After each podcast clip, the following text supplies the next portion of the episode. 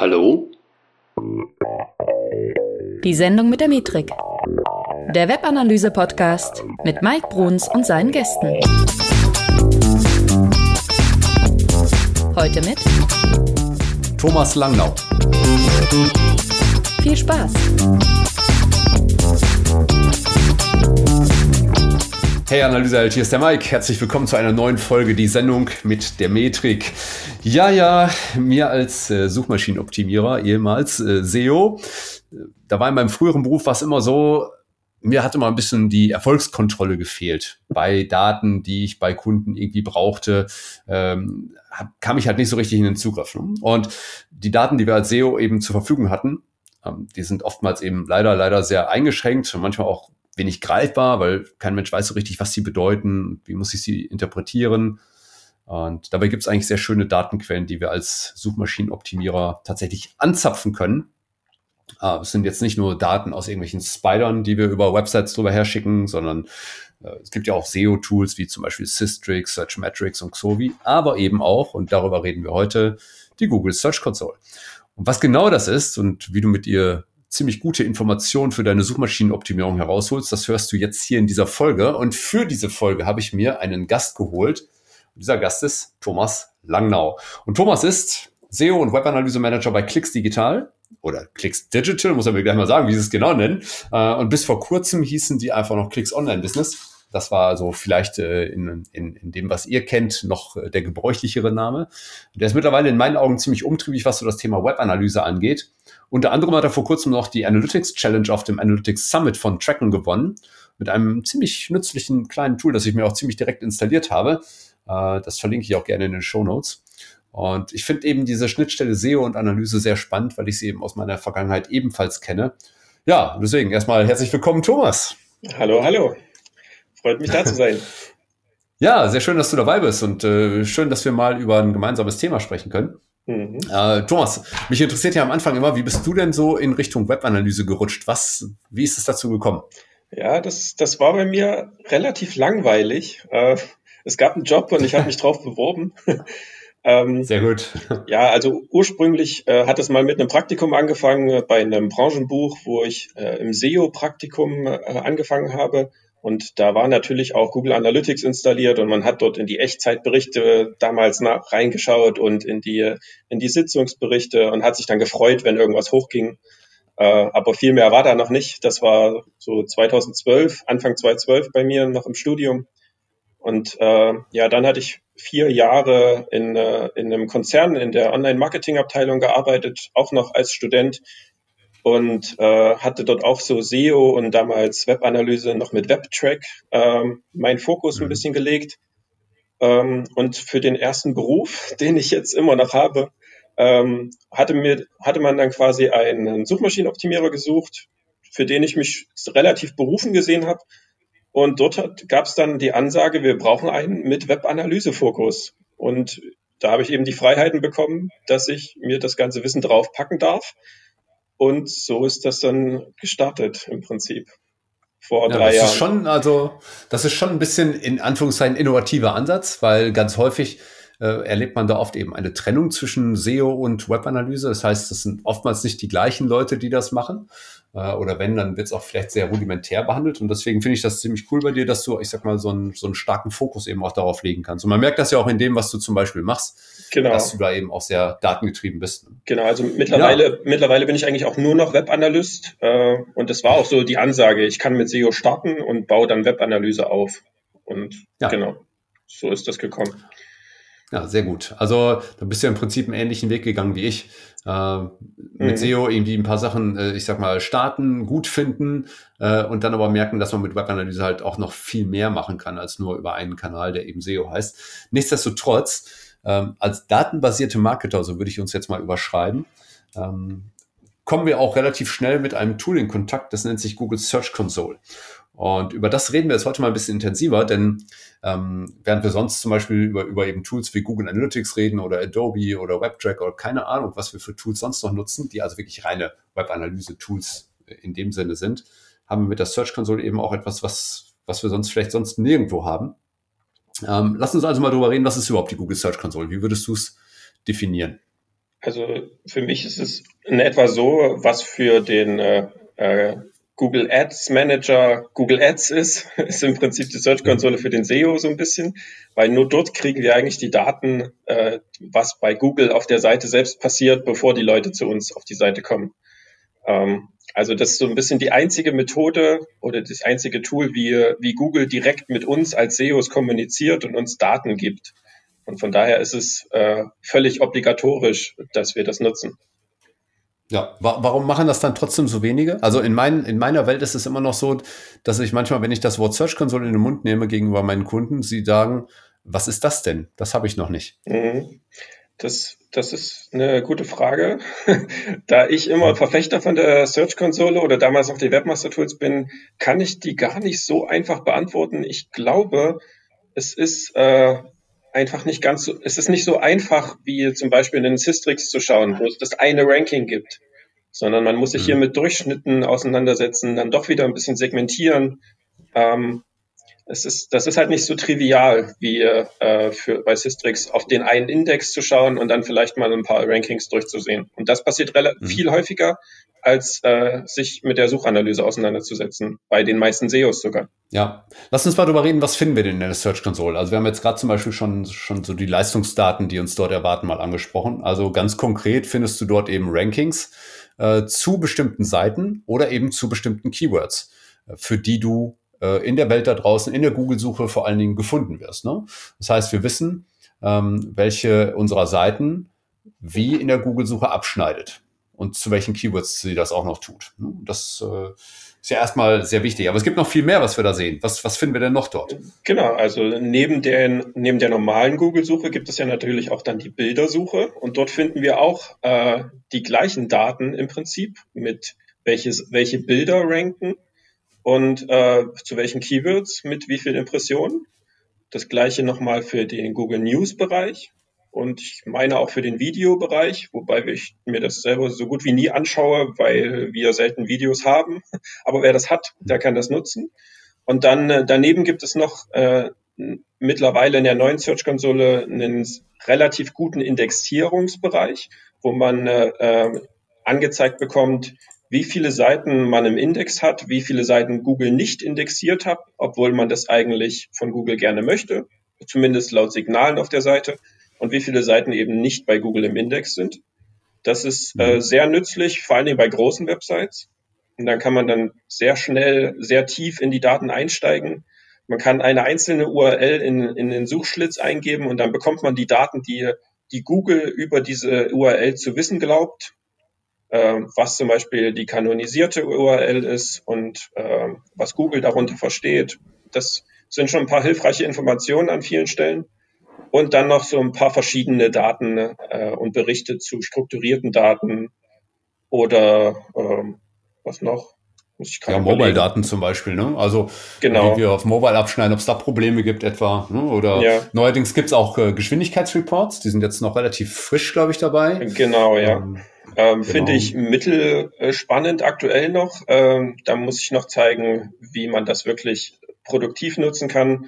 Ähm, weil wenn man im Bereich PageSpeed-Analyse einsteigen will, ist halt so eine Zahl, wie die ganze URL ist langsam, ist schnell, ist ein bisschen schwierig. Für einen ersten Eindruck kann es vielleicht ganz hilfreich sein, aber wird sich zeigen.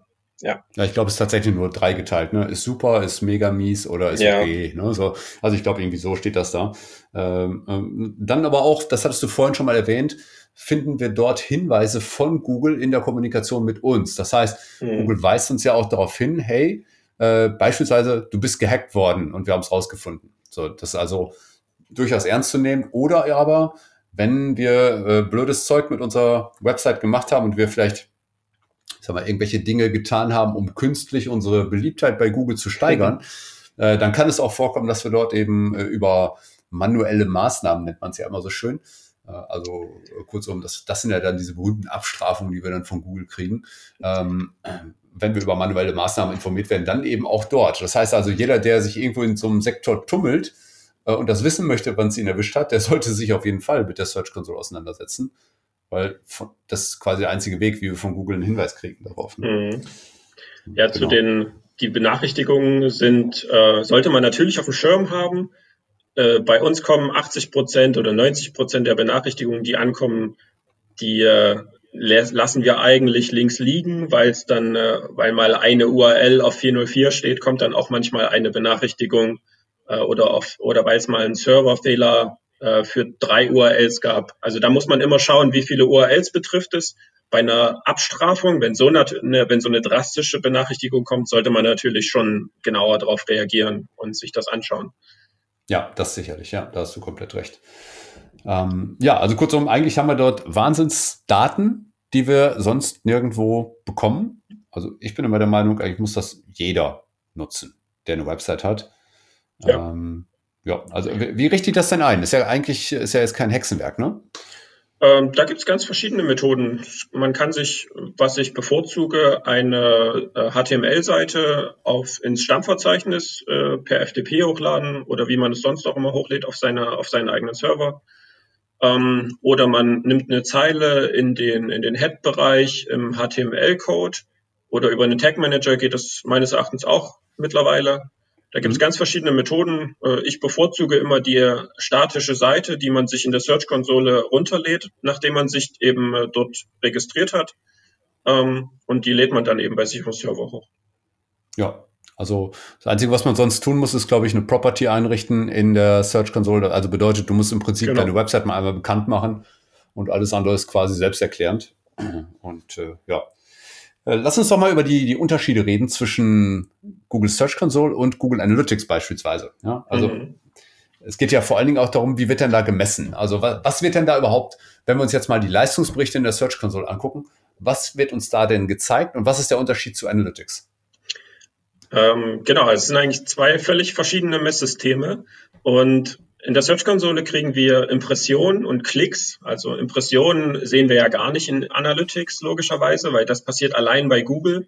Und wenn jemand dann auf äh, unsere Webseite klickt, dann äh, im Normalfall, ja, das stimmt, pa passiert eine organische Sitzung im Best, also im Normalfall auch bei Analytics. Ähm, aber zu denken, dass äh, Klicks gleich Sitzungen entspricht, ist dann eben äh, nicht ganz richtig, weil es sind halt völlig unterschiedliche Messsysteme. Wenn jemand zweimal nacheinander auf, äh, auf meine Webseite klickt, dann sind das zwei Klicks, aber es ist, er macht trotzdem beim zweiten Mal keine neue Sitzung auf.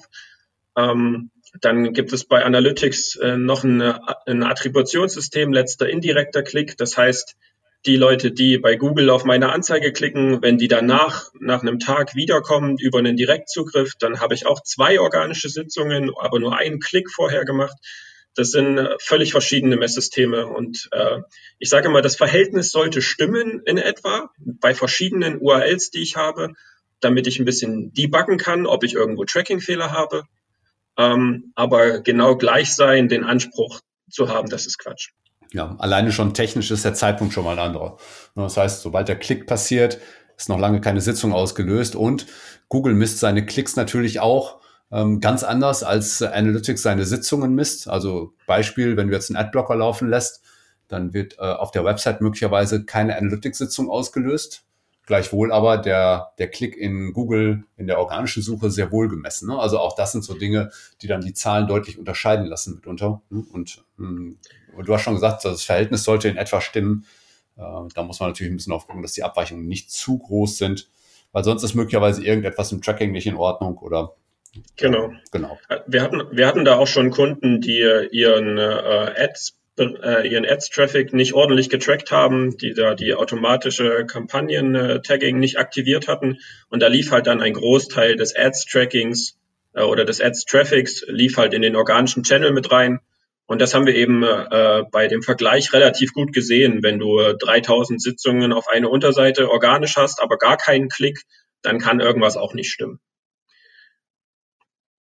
Aber ansonsten gibt es da ja auch eine Riesenliste, wo Unterschiede entstehen können äh, im, zwischen Sitzungen und Klicks, zwischen Sitzungen und Klicks bei Google Ads und die stimmen eigentlich soweit fast alle auch für die Search Console Klicks. Ja, und ähm, auch um jetzt nochmal eine Abgrenzung zu treffen zu den, zu den anderen Quellen, die wir so anzapfen können als Suchmaschinenoptimierer. Ähm, da haben wir dann zum Beispiel so ein Tool wie Systrix oder Searchmetrics. Was wird da gemessen? Also, oder warum sind dort die Daten grundsätzlich andere als in der Search Console? Ähm, bei Systrix versucht man ähm, verschiedene Keywords, die häufig gesucht werden, ähm, einfach abzufragen in regelmäßigen Abständen und bekommt dann immer Momentaufnahmen als Rankings. Als Rankings. Ähm, das hat natürlich keinen Anspruch auf Vollständigkeit. Die haben zwar ein paar Millionen Keywords in ihrer Datenbank, die sie regelmäßig abfragen, aber ähm, erstmal bekommt man damit nicht heraus, wie oft das jetzt wirklich gesucht wird, denn da sind sie auch nur auf, äh, auf, den, auf die Keyword-Daten von Google angewiesen, wie oft es im Durchschnitt gesucht wurde in der Vergangenheit. Und wenn da ein saisonales Thema ist zum Beispiel, dann ist das in Systrix und in Search, äh, Searchmetrics gar nicht so gut abgebildet meistens. Ähm, und bei in der Search-Konsole bekomme ich halt die tatsächlichen Daten dann. Und ähm, das, das ist so ein ja. bisschen äh, wie sich darauf zu verlassen, äh, dass die Trendwerte von anderen stimmen oder dass so ungefähre Metriken, äh, die man äh, zum Beispiel bei SimilarWeb für den eigenen Traffic bekommt, dass das stimmt. Das macht ja auch keiner. Ja, ähm, ich glaube, der große Vorteil dieser Tools ist, äh, dass äh, gerade was die Wettbewerbsanalyse angeht, du natürlich schauen kannst, für was rankt dein Wettbewerber, ja, oder wo ist der besser als du oder wo hast du noch offene Potenziale nach oben, ähm, weil andere vielleicht es so und so machen, ja. Und das ist, glaube ich, ein ganz essentieller Vorteil, den viele dann auch nutzen wollen. Gleichwohl ist es natürlich so, ja, tatsächlich hast du ja auch gesagt, Systrix äh, oder Searchmetrics oder Xovi machen halt Momentaufnahmen. Ja, das heißt, sie gucken heute nach. Es kann sein, dass morgen das Ranking ganz anders ist, aber die prüfen es halt nur einmal in der Woche mehr oder weniger. Ne? Also mhm. ja, zumindest für den Großteil ja. ihrer Keywords. Ne? Und, und was ich noch beobachtet habe für den äh, für die Korrelation mit Traffic kann man diese Sichtbarkeitswerte oftmals gar nicht nehmen. Wir haben da einige Kunden, die da sehr saisonal unterwegs sind und die haben im Sommer fast den gleichen Systrix-Index wie im Winter. Und wenn es ein Weihnachts-, eine Weihnachtsseite ist, dann hat er im Sommer einfach gar keinen Traffic. Ja, da bin ich also komplett das heißt, bei dir, ja. Da. Das heißt, der Sicht Sichtbarkeit ist auf keinen Fall gleich Traffic und ist eigentlich auch nicht unbedingt gleich Impressions. Ja. Und äh, wenn man es noch weiterdenkt, hat auch mit dem Umsatz oder Umsatzentwicklung einfach nichts zu tun. Ne? Das ist ein Fehler, den genau. viele halt machen, dass sie die Sichtbarkeitswerte über alles heben und dabei komplett vergessen, wofür ihre Website eigentlich da ist. Nicht nur einfach, um zu ranken für irgendetwas, sondern um damit letztendlich auch irgendwas zu erzielen. Und äh, ja, aber dafür brauchst du halt auch gute Leute, die dir das mal verraten und nicht einfach nur Leute, die nur stumpf auf solche Zahlen schielen und nicht so richtig wissen, was sie eigentlich bedeuten oder was sie fürs Business am Ende bedeuten. Ähm, so, lass uns mal darüber reden. Was können wir denn aus der Search Console für SEO tatsächlich ableiten? Also, was sind so Punkte, wo du sagst, hey, das musst du dir auf jeden Fall immer angucken und was folgt aus diesen Daten? Ähm, das, das trenne ich immer in verschiedene Bereiche. Ich trenne das einmal in die Suchanalysedaten oder Performance-Daten heißen die jetzt und dann in die Indexierungsdaten. Und äh, bei uns steht das auf der monatlichen To-Do, dass man sich mindestens einmal im Monat die Indexierungsdaten ansieht, ob dort irgendwelche radikalen Änderungen passiert sind. Das heißt, wenn Google angefangen hat, ähm, massiv Seiten von mir aus dem Index zu nehmen oder neue Seiten zu finden, dann äh, hat das oftmals eine massive Auswirkungen auf die eigene Sichtbarkeit.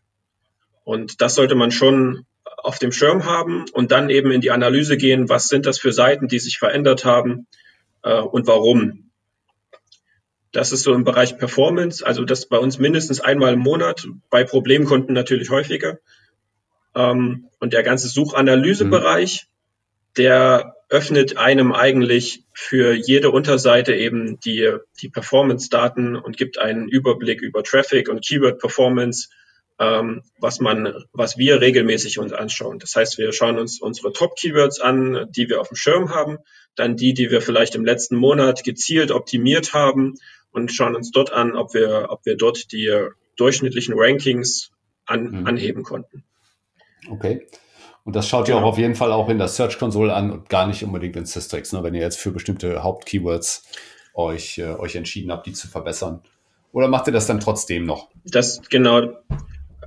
Man macht es, man macht es beides, weil so der Blick in Systrix, ähm, der hat auch beim Kunden oftmals immer noch eine sehr hohe Relevanz. Und wenn da, wenn da der Sichtbarkeitsindex hochgeht, dann freut man sich natürlich trotzdem irgendwie. Aber dieses, diese Frage, was bringt einem das, kann einem Systrix natürlich nicht beantworten. Also ähm, das ist so für den, für den ersten positiven Eindruck ist es ganz nett. Ähm, aber, aber man muss halt dann schauen, wie, wenn man ein Keyword nach oben gebracht hat, um meinetwegen von Platz 4 auf Platz 2, will ich natürlich auch wissen, äh, wie viel mehr Traffic bekomme ich über dieses Keyword jetzt. Hm. Genau. Und da kann man ohne die Search-Konsole ja. nicht arbeiten. Ähm, bringt dir denn ich sag mal, diese Search-Console-Daten, wir können sie ja auch mit Google Analytics verknüpfen. Ist das bei euch ein, ein Standardvorgehen, dass ihr das macht zum Beispiel? Oder haltet ihr die Tools wirklich komplett getrennt und sagt, naja, also so richtig bringt die Verknüpfung da jetzt nichts? Also es ist in unserer Checkliste drin für Analytics äh, Basis-Setup. Ähm, aber ich sage dann immer dazu, das ist ein optionaler Punkt. Wenn man will, kann man das machen. Ich selbst nutze es eben hauptsächlich nur, um äh, zu debuggen. Also, dass man dort ja. die Keyword-Daten selbst in Analytics schaue ich mir sehr, sehr selten an. Einfach weil es äh, etwas schwieriger handzuhaben ist als in der Search-Konsole direkt. Ja. Ja, die Filtermöglichkeiten sind ein bisschen anders. Da hat die Search Console auch ordentlich aufgebaut mittlerweile. Hm. Man kann das alles ein bisschen genau. eleganter machen und so weiter. Gleichwohl, die Verknüpfungsmöglichkeit besteht. Ne? Und ähm, Sie, sie verhindert dann vielleicht, dass du einen Klick mehr machen musst in der Search Console. Äh, verbirgt sich allerdings auch immer gleich die Gefahr dahinter. Du hast dann in, der, in Google Analytics einen Berichtsreiter, der heißt halt eben Search Console.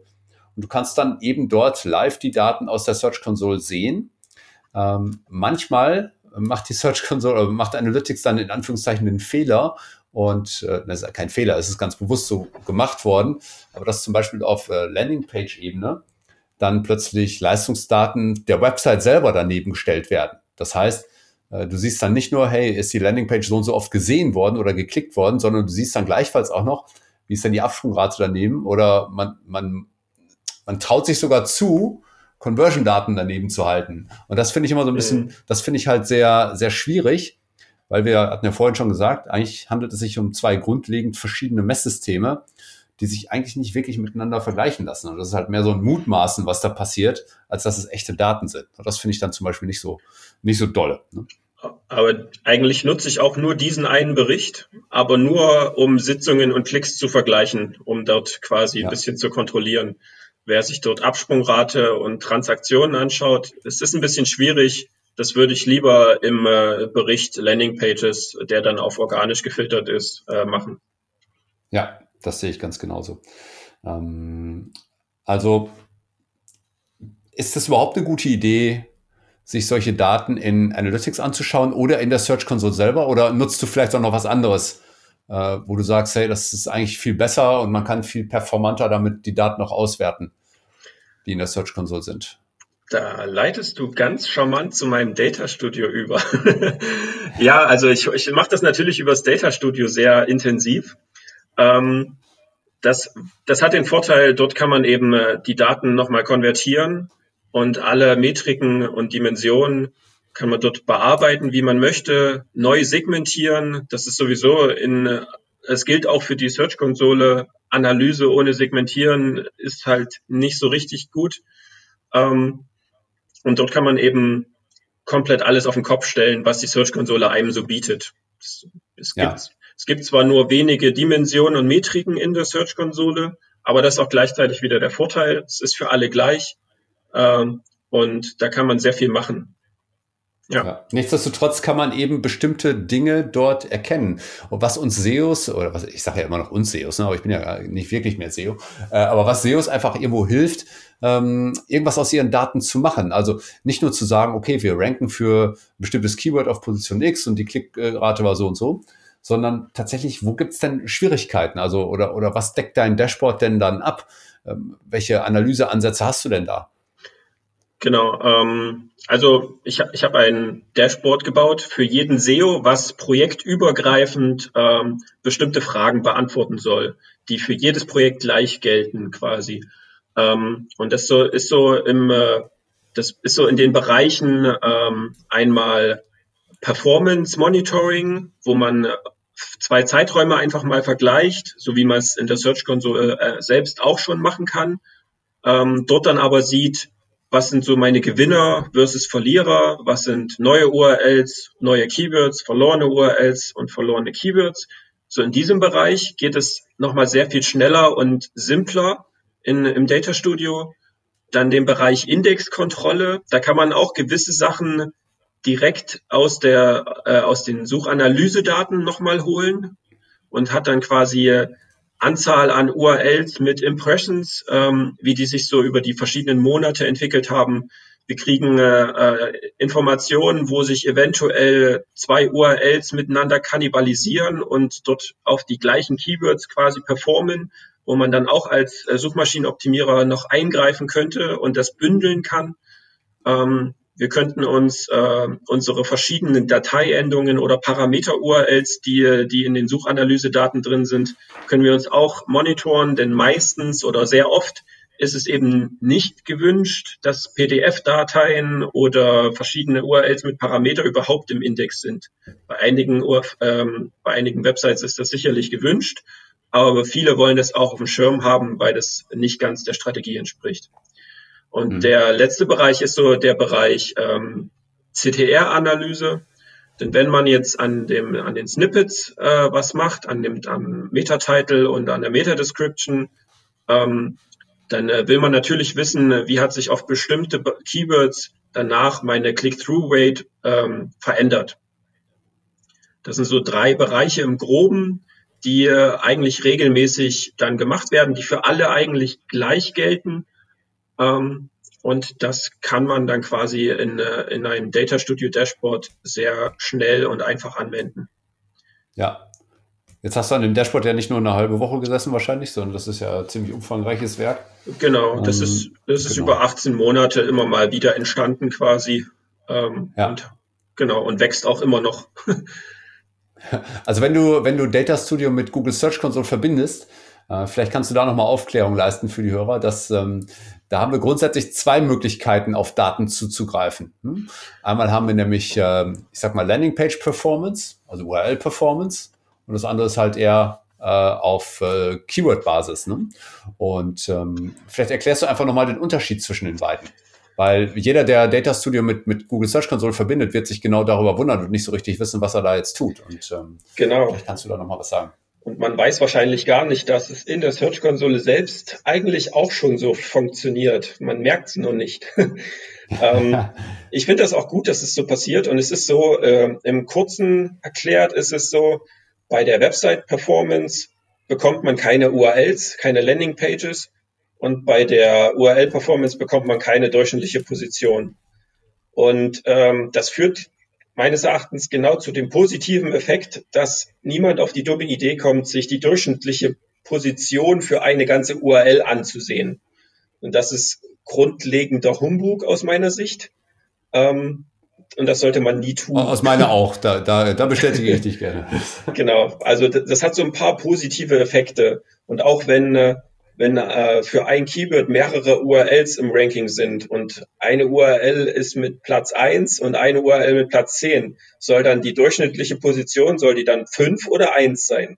Und das ist bei der Website Performance eben auf Platz eins und bei URL Performance kommt man gar nicht rein mathematisch gibt's ja kein, also es gibt keine Position, die dann Platz fünf sein könnte.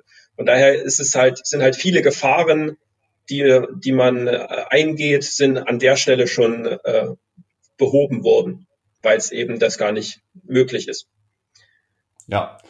Und deswegen muss man sich auch bei der, bei der Wahl des äh, Datenconnectors in Data Studio immer mit dem Richtigen auseinandersetzen. Das wird dich wahrscheinlich beim Dashboard bauen mitunter auch mal in Verzweiflung gestürzt haben, wenn du mal irgendwie überlegt hast, was du da gerade wieder miteinander verbinden musst. Also äh, Augen auf. Ne? Wer mit der Search Console arbeitet, muss das im Blick behalten, was da tut. Und das Interessante ist ja, dass eben mitunter auch sehr manchmal sogar abweichende Daten dabei herauskommen. Ne? Also zum Beispiel, was die Impression-Zahlen angeht. Und dass manchmal sogar ein Teil der Daten vermeintlich irgendwie fehlt, wenn man sie aufaddieren würde. Ne? Genau. Das ist, äh, genau.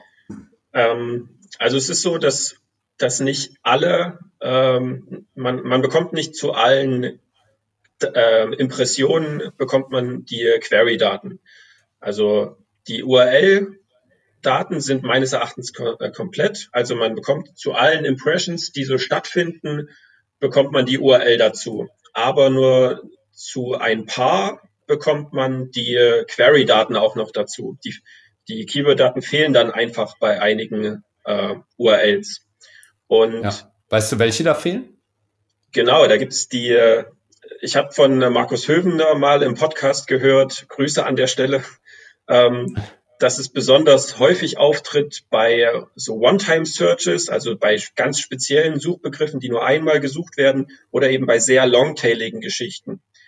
Und ja. ähm, das kann man sich, das kann man ja theoretisch selbst äh, auch in meinem Dashboard sich einfach mal anzeigen lassen, wie das bei seinem eigenen Projekt äh, bei verschiedenen Unterseiten aussieht.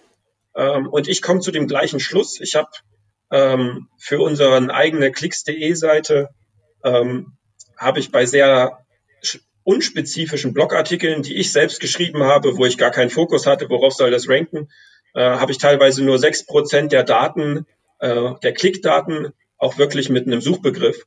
Und äh, unsere Startseite hat, glaube ich, so ungefähr 70 Prozent und die rankt natürlich hauptsächlich für unsere, für unsere Brand und für ein, zwei äh, Money-Keywords, nenne ich es mal. Ähm, mhm. Und da ist das schon sehr genau, für, für was die ranken soll. Und, und der Unterschied lässt mich diese Hypothese bekräftigen. Und das kann man sich selbst überlegen, ob man dem auch folgen will. Das heißt aber auch, dass wenn man äh, sehr longtailig und äh, holistisch an, an, seine, an seine Landingpages rangeht und die äh, sehr breit optimieren will, muss man sich äh, vor Augen halten, dass man danach zumindest gar, gar nicht so richtig die Suchbegriffe analysieren kann, die dann eben, über die man dann Klicks bekommt.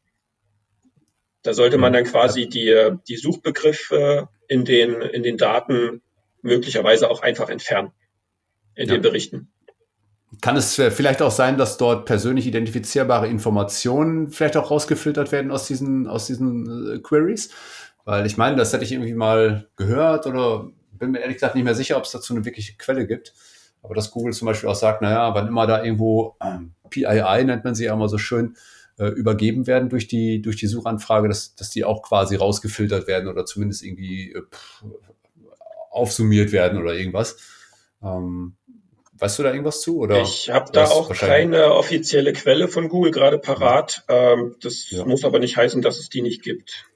Nö, das mag sein. Nö, ich wusste halt nicht mehr genau, von wo ich es jetzt gehört habe. Ja, steckt mir das so also es klingt auf jeden also, Fall sehr plausibel, dass, dass das Google verhindern will, dass quasi ähm, die, die, die Hausfrau X quasi 18.22 Uhr äh, genau diesen Suchbegriff eingegeben hat und dass man die dann quasi wiedererkennt. Das klingt erstmal plausibel. Äh, ob das jetzt äh, dazu führt, dass wir so im Durchschnitt um die 30 Prozent oder 20 Prozent je nach, je nach Website an Keyword-Daten nicht sehen, ist halt die Frage. Ja, weiß ich auch nicht. Also so viel PII wird es dann auch nicht sein. Ne? Das wird wahrscheinlich ab und zu mal vorkommen. Aber vielleicht ist das Code tatsächlich Longtail oder Super Longtail. Ähm, also alles, was mehr als x Wörter hat in der Suchanfrage. Ähm, mhm. dass das vielleicht auch einfach rausgenommen wird. Ne? Okay. Ähm, ja, sag mal ganz konkret, wir hatten ja vorhin mal drüber gesprochen, was, was kann dein Dashboard leisten. Ähm, sag mal vielleicht an einem Beispiel ganz konkret, was du für eine Optimierung vornehmen würdest. Jetzt hattest du vorhin mal das Thema Kannibalisierung zum Beispiel genannt, also Keyword-Kannibalisierung oder Landingpage-Kannibalisierung, whatever. Ne? Mhm. Ähm, was sieht man in deinem Dashboard und äh, oder in der Search Console mhm. und was kannst du daraufhin konkretes machen? Also in den Search Console Daten sieht man beim Thema Kannibalisierung, ähm, auf welche Keywords ranken welche URLs. Und das ist, ähm, das, man kann dann quasi in meinem Dashboard, kriegt man das schon vorgefiltert, auf welche Keywords mehr als eine URL rankt. Und da es dann noch die Problematik gibt, ähm, dass über Sitelinks oftmals mehrere URLs ähm, auf der, auf der gleichen Position ranken und das völlig in Ordnung ist. Das heißt, man hat bei einigen äh, Suchergebnissen eine große Überschrift, die normale Suchergebnisüberschrift und unten drunter noch viele kleine Links und die rotieren auch immer mal durch. Das ist völlig in Ordnung ähm, und kein Problem. Um sich das dann noch rauszufiltern, habe ich dann noch äh, so die, die Klickwahrscheinlichkeit oder die, die, die Klickanteile äh, dann noch mit reingenommen zusätzlich, wo man sich ähm, das nochmal sortiert auf Anzahl der Klicks auf die zweitstärkste URL sortieren kann, ähm, weil die Sitelinks relativ wenig geklickt werden. Das heißt, man kann sich dann anschauen, auf welche Suchbegriffe ranken mehrere URLs und wo ist die Aufteilung des Traffics äh, dann eher so 50-50 oder 60 Prozent, 40 Prozent. Ähm, und das sind dann meistens wirkliche Doppelrankings, ähm, die, die dann eben problematisch sein können, je nachdem, wie die eigene Strategie dazu ist. Und wenn sie problematisch sind, wenn man, wenn man die Hypothese hat, dass es quasi mit einer URL, die alle Signale gebündelt hat, besser gehen könnte, dann kann man auf der Seite selbst ähm, Content umziehen, Canonical äh, setzen, No-Index-Tag ausprobieren. Da gibt es verschiedene Möglichkeiten, vielleicht auch die interne Verlinkung noch etwas anpassen, dass man eine URL quasi aus dem Index rausnimmt und alle Signale, die man so auf der Webseite bisher auf diese falsche URL geschickt hat, dann wieder auf die richtige URL schickt. Ja, das klingt zumindest gut. Äh, gleichwohl bleibt es natürlich so, dass ein Dashboard erstmal die Analyse nur in Anführungszeichen wirklich triggern kann. Ne? Ähm, genau. Das ist ja zumindest der, der Sinn der Sache. Also es ist jetzt, äh, hängt natürlich auch sehr stark von dem ab, was zwischen den Ohren des, äh, der Person passiert, ähm, die sich so ein Dashboard anschaut. Und natürlich muss man bisschen SEO-Grundverständnis haben, damit man überhaupt was mit den Daten anfangen kann und sie nicht möglicherweise komplett falsch interpretiert. Und äh, also das sollte man auf jeden Fall voraussetzen. Das heißt, so ein Dashboard ist eigentlich nichts für, für absolute Laien. Ja, die werden ja vielleicht aus dem einen oder anderen irgendwie was ziehen, aber sie werden dann möglicherweise schon daran scheitern, dass sie nicht wissen, welche Optimierung jetzt daraufhin folgen sollte. Ne? Weil das ist ja immer das, was Analyse ausmacht. Was passiert als nächstes Ne, diesen, diese Frage zu stellen, was mache ich jetzt mit den Daten? Was ist das, was ich auf der Website verändern kann oder verbessern kann? Und nicht nur einfach so, wie ist denn der Status quo? Ne, sondern als Analysten sind wir ja auch immer irgendwo Entscheidungsvorbereiter. Genau, also. Wir müssen halt wissen, was ist das nächste. Ne? Dieses Dashboard ist auch äh, kein Dashboard im eigentlichen Sinne, sondern ich habe das auch Analyse-Dashboard genannt, ähm, weil das speziell sich an SEO äh, begeisterte oder Search Console Interessierte richtet, äh, die einen Einstieg in die Analyse starten wollen. Das heißt, oftmals sind dort auch Links drin, wo man dann schon vorgefiltert auf die Unterseite direkt in die Search-Konsole rüber switchen kann und dort weiter analysieren kann. Das ist dann mhm. oftmals nur äh, die Hilfestellung, einen sinnvollen Einstieg zu finden in die Analyse. Ähm, und es ist halt kein Dashboard im eigentlichen Sinn, wo dann quasi der Marketingleiter draufschaut, einmal im Monat und äh, die wesentlichen KPIs im Blick hat. Das, das ist das natürlich nicht, weil das kann man nicht für alle äh, Websites im gleichen Maßen abdecken, sondern KPIs sind ja immer ähm, ja, zu definieren pro Webseite, pro Kunde, pro Bedürfnis. Ja, da gebe ich dir recht. Ja, äh, Thomas, auf jeden Fall ein schöner Einblick, würde ich mal sagen, in, in das, was die Search Console leisten kann. Ähm, weil ich könnte mir vorstellen, dass viele, die, die die bisher noch nicht nutzen, jetzt auf jeden Fall wissen, sollten sie nutzen. Und sie sollten sicher, und das ist meine echte Empfehlung, äh, mal das Dashboard von Thomas anschauen. Ich verlinke das auf jeden Fall in den Show Notes, weil das ist echt ein ziemliches Mammutwerk, muss ich gestehen. Also viele Seiten, äh, die da mit drin sind, viele verschiedene Analyseansätze. Und äh, ich behaupte, dass die Daten dort wirklich wesentlich besser aufbereitet sind als als in der Search Console grundsätzlich erstmal verfügbar. Ja, das ist erstmal eine sehr gute Sache. Und ich könnte mir auch vorstellen, Thomas, dass äh, wenn jemand da, ich sag mal, noch einen Ansatz verfolgt, den du noch nicht abgedeckt hast, dass du da wahrscheinlich offen bist, äh, um das noch zu ergänzen, oder? Absolut. Ich arbeite da immer gerne weiter. Und äh, das ist auch nicht der Weisheit letzter Schluss, dieses, dieses Search Console Dashboard. Denn wenn man wirklich tief einsteigen will und für sich das Beste rausholen will, dann kommt man nicht umhin, ein eigenes äh, daneben nochmal aufzubauen, was dann äh, die Keywords mit äh, geclustert hat nach den eigenen Gruppierungen oder ein Content Clustering äh, beinhaltet. Da, das ist dann nochmal ein ganz anderer Hebel, wenn man sieht, ob Kategorien und Produktseiten sich unterschiedlich entwickeln, zum Beispiel. Ja. Ähm, Thomas, äh, bevor wir gleich zum Ende kommen, äh, weißt du natürlich, was kommt. Ne? Das heißt, äh, alle warten auf deine drei Tipps, die du geben möchtest ja. äh, zu, dem, zu dem Thema Search Console. Also was wären so die drei Dinge, wo du sagst, hey, kümmert euch darum, Leute, ansonsten lasst es sein. Ähm, zum einen segmentieren, segmentieren, segmentieren. Also das sind nicht alle drei Tipps, sondern nur der erste. ähm, also das ist eigentlich wie bei jedem anderen Tool in der Webanalyse. Wenn man so richtig was rausziehen will, kann man nicht mit den äh, Gesamtimpressionen, mit den Gesamtklicks und der durchschnittlichen Position der ganzen Webseite arbeiten. Das geht nicht. Man muss natürlich immer sinnvolle Segmentierungen treffen ähm, und dann auf Seiten, äh, äh, Gerätekategorie und, und Länder meinetwegen noch. Ähm, da muss man sehr sinnvolle, äh, wohlüberlegte Strategien äh, verwenden, die man dann benutzt. Genau. Dann Tipp Nummer zwei ähm, wäre, nutze die Daten zur Strukturierung deiner Seite. Ähm, das, das ist im Prinzip so, wir bekommen die in der Search-Konsole die Informationen, welche Keywords auf welchen URLs gut performen und welche nicht gut performen. Und in den meisten Fällen hat man sich schon beim Anlegen einer Unterseite etwas gedacht dass die, dass die Unterseite auf bestimmte Keywords ranken soll und äh, für andere Keywords soll wahrscheinlich eine andere Unterseite ranken.